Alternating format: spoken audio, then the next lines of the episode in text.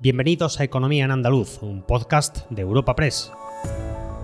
En este espacio repasamos cada semana las principales noticias económicas de nuestra comunidad. Estos son los temas que han marcado la información económica de Andalucía esta semana.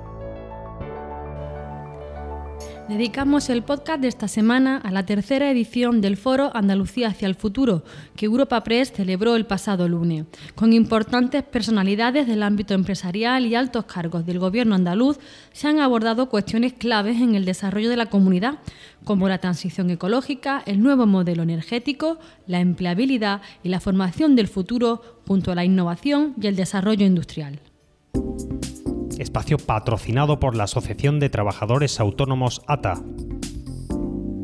Tal y como le hemos contado esta semana en Europa Press, nuestra casa ha celebrado la tercera edición de su jornada Andalucía hacia el futuro, en colaboración con la Fundación Cajasol. La redactora de Economía en Europa Press Andalucía, María Esther Muñiz, que moderó dos de las cuatro mesas, será la encargada de desgranar todo lo que se dijo en este encuentro. Así es, Ana, y entre los temas abordados, la colaboración público-privada fue uno de los protagonistas en los cuatro paneles que conformaron la jornada, coincidiendo todos los ponentes en la importancia de las sinergias entre administración, instituciones y empresas, para que éstas sigan potenciando la economía y sitúen Andalucía en un lugar puntero en el panorama internacional. En el primer panel, titulado Transición ecológica y nuevo modelo energético, las empresas EDP Producción y Mannon Green Energy pusieron el acento en el potencial que tiene la comunidad andaluza para ser referente en energías renovables, debido a su ubicación geográfica privilegiada y sus recursos naturales, así como por contar con un sector agrícola y forestal de primer orden y con el mayor olivar del mundo. Así lo señalaron la consejera de EDP Producción, Joana Freitas, y el director general de Mannon Green Energy, Guillermo Negro. Bueno, yo soy optimista. Eh, Andalucía tiene eh, una ubicación privilegiada, tiene recursos naturales em, fenomenales y pienso que puede ser un referente eh, en Europa como una región que utiliza la fuerza del, viento, del sol, para, para atraer industria y crear empleo sostenible. Solo añadir, además, que hay talento hay ganas de vivir en Andalucía, y, lo estamos viendo tanto a nivel nacional como, internacional. Hay un sector agrícola y forestal de primer orden. Tenemos el mayor olivar del mundo, con lo que eso supone y el potencial de generación de energía a partir de los residuos del olivar enorme, con lo cual eh, eh, creo que están todos los elementos y un gran desafío. Y yo creo que ya ha salido bastante, ¿no? Hay que hacer una gestión adecuada y responsable del agua. Por su parte, Heineken apuntó a la estabilidad del gobierno andaluz como elemento para impulsar grandes proyectos, mientras que desde CEPSA pusieron de relieve la nueva revolución industrial en la que nos encontramos en España y en Europa, para afirmar que Andalucía puede liderar este ámbito en lo que a generación de hidrógeno, de renovables, de biocombustibles o de segunda generación de biogás se refiere. Nos lo cuentan la directora de Relaciones Corporativas y Sostenibilidad de Heineken, Carmen Ponce, y la responsable de Protección Ambiental de CESA, Marien Benavente. Ya nos hemos comprometido, aunque nuestro, nuestro compromiso viene desde hace muchos años atrás, ya nos hemos comprometido en la creación de ese valle andaluz del hidrógeno verde con, una potencia equivalente de 2 gigavatios de, de producción de hidrógeno queremos fabricar metanol verde, amoníaco verde y todo ello lo vamos a hacer además a través de un firme compromiso tanto con los clientes como con el foco en el material ESG. Y también alianzas público-privadas, porque es sumamente importante para estos proyectos que además acometes muy al principio, cuando, cuando igual no existe una tecnología clara y tienes que arriesgar el que, los gobiernos regionales, nacionales y locales te den certidumbre, te acompañen, te hagan la vida un poco más fácil y, por supuesto, también ayuden con fondos para que esta transformación no sea a costa de, de la competitividad ¿no? de las empresas. La empleabilidad y la formación de futuro fue el eje central de la segunda de las mesas redondas programadas en esta jornada en la que desde la Federación Andaluza de Mujeres Empresarias se puso el acento en el problema de la conciliación, asegurando que no se ha actuado de la misma manera desde los gobiernos con infraestructura, servicio y economía para afrontar este fenómeno sociológico y con repercusiones económicas grandísimas. Así lo explicaba la presidenta de la Federación Andaluza de Mujeres Empresarias, Ana Alonso. Eh, en este país y en el mundo entero hubo una auténtica revolución con la incorporación masiva a mitad del siglo XX de, de las mujeres al mundo del trabajo remunerado y yo entiendo que no se ha contestado de la misma manera desde los gobiernos con infraestructura, servicios y economía para afrontar ese fenómeno sociológico con repercusiones económicas grandísimas. Desde CEU incidieron en la importancia de la educación, al tiempo que hicieron énfasis en la colaboración público-privada que se tiene que dar para guiar e ir de la mano de la universidad en la formación de las nuevas generaciones. Habla el director general de CEU, Javier Tello. Las vocaciones del mundo científico y STEM o las cuidamos o tenemos un problema de gap entre demanda. Y este tema de cuidarlas, pues efectivamente exige un cambio de pensamiento, un cambio de paradigma. Yo creo que lo hemos comentado muchas veces, pero el primer cambio de paradigma es el sistema educativo y digamos que los itinerarios escolares, ¿no? de, la, etapa escolar. Tú no puedes poner a los, a los jóvenes de, de 16 años a hacer opciones irreversibles a partir de ese momento, cuando el eh, grado pues, de madurez acerca de su futura vocación y carrera profesional, pues la verdad es que es excesivamente temprano, excesivamente joven. Esto ya se ha dicho por activa y por pasiva, pero habrá que conseguir mover esa ficha. Porque si tú sumas que a los 14 empiezas a pensar, a los 15 medio eliges, a los 16 coges un camino irreversible, que si no es el de las ciencias no tiene vuelta atrás, y además no cuidas mucho esa recuperación, que lo decimos siempre, del amor a las ciencias, a lo matemático y más en el colegio, ahí vamos a tener el, gap, digamos, con independencia de si más en, las mujeres o no, es un gap global. A esto trabajamos, lo decía antes y, cuido también con esto, la oferta educativa universitaria o de, o de la formación profesional, la, eh, lo digital, lo tecnológico.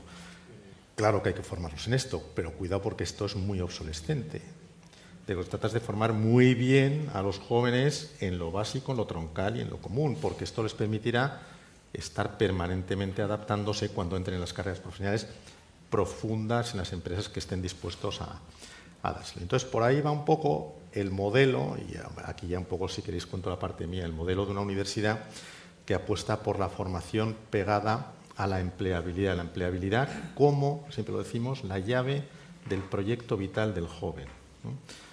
Pero cuidado con la empleabilidad, es llave del proyecto vital del joven y clave para la captación de talento y la fidelización de talento en el mundo empresarial y, por tanto, pieza clave en el macroeconómico de, la comunidad donde esto se gesta. ¿Con qué? Con excelencia académica, los mejores profesores, con investigación. Nosotros somos universidades investigadoras y aquí vamos a entrar con un proyecto de investigación potente asociado al mundo de la salud, pero asociado al mundo eh, politécnico y asociado al mundo sociológico y de las humanidades, donde también, también hay que investigar mucho. La tercera, que es la conexión con el mundo empresarial. Los empresarios en la universidad eh, sin intermediarios. Nosotros este vaso ya lo hemos dado a nuestras universidades, esto nos lleva a tener tasas de empleabilidad del 96%, pero aún así queremos trabajar más. De igual forma, en el tercer panel, bajo el título de innovación, las empresas Google y Universal DX reivindicaron también la colaboración público-privada para potenciar dicha innovación en Andalucía.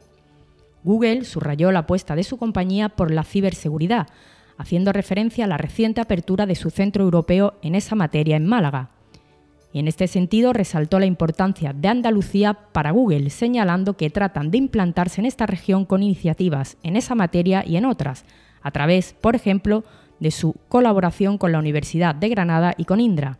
También expresó su deseo de poder, anunciar próximamente la puesta en marcha de la Cátedra Universidad de Sevilla Google.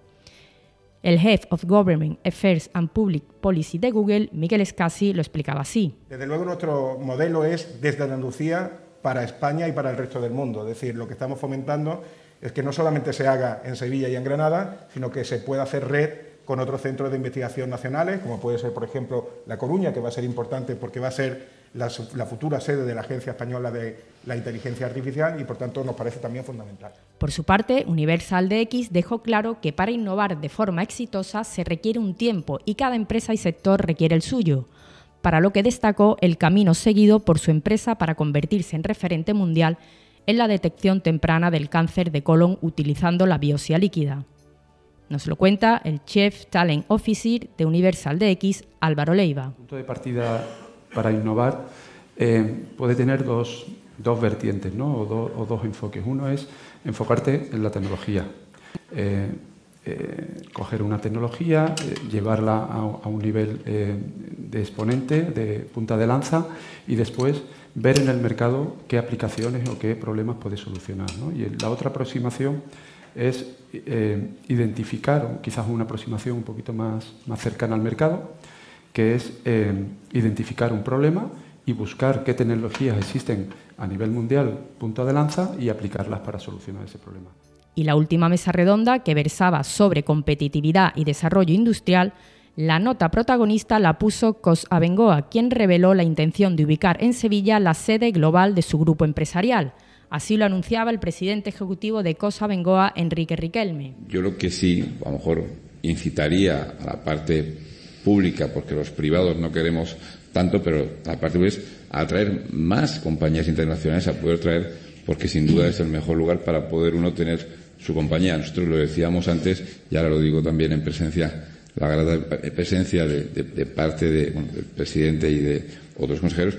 Estamos apostando a traer la sede global de todo a Sevilla, mantenerla y traer otras compañías que tenemos aquí con una nueva sede, seguir invirtiendo. Creo que Andalucía tiene una capacidad única a nivel en este momento única para poder seguir creciendo a, doble dígito sin ninguna duda. Para finalizar, el presidente de la Junta de Andalucía, Juanma Moreno, clausuró el acto haciendo entrega de los segundos galardones Andalucía hacia el futuro, otorgados a Google en la categoría Innovación y apuesta por el conocimiento, a Coca-Cola en la categoría Trayectoria en el desarrollo de Andalucía y a Universal DX en la categoría Revolución Sanitaria. Coca-Cola agradeció a Europa Press la concesión del galardón justo cuando su planta en el municipio sevillano de La Rinconada acaba de cumplir 25 años. Asimismo, defendió que este premio constituye para la empresa un orgullo y un reconocimiento, al tiempo que explicaron que Coca-Cola busca contribuir a la felicidad individual y también promover la sostenibilidad y mejorar en el territorio. Escuchamos las palabras del director de operaciones del área Sur Coca-Cola Europacific Partner Iberia, Eugenio Molina Rezuelo. El 100% de la energía de nuestras plantas, y Sevilla es pionera y es un ejemplo, es ya energía renovable. Devolvemos el 100% del agua de nuestros productos a la naturaleza con proyectos de regeneración hídrica. Especialmente en Andalucía trabajamos en Doña Ana y en Guadalhorce, en proyectos muy importantes y en sostenibilidad os puedo decir que el 99% de nuestros envases son reciclables. Y del plástico, del PET, el 50% es ya PET reciclado. Y hasta aquí el repaso a las noticias más relevantes que han surgido del foro Andalucía hacia el futuro, organizado por Europa Press. Les habla Ana Marchal, redactora de Economía en Europa Press Andalucía, y os deseamos feliz Navidad. Recuerda que puedes encontrar estas y otras muchas noticias económicas en la sección Andalucía en nuestra web europapress.es. Puedes suscribirte a este programa y al resto de podcast de Europa Press a través de Spotify, Apple Podcast, Evox o Google Podcast.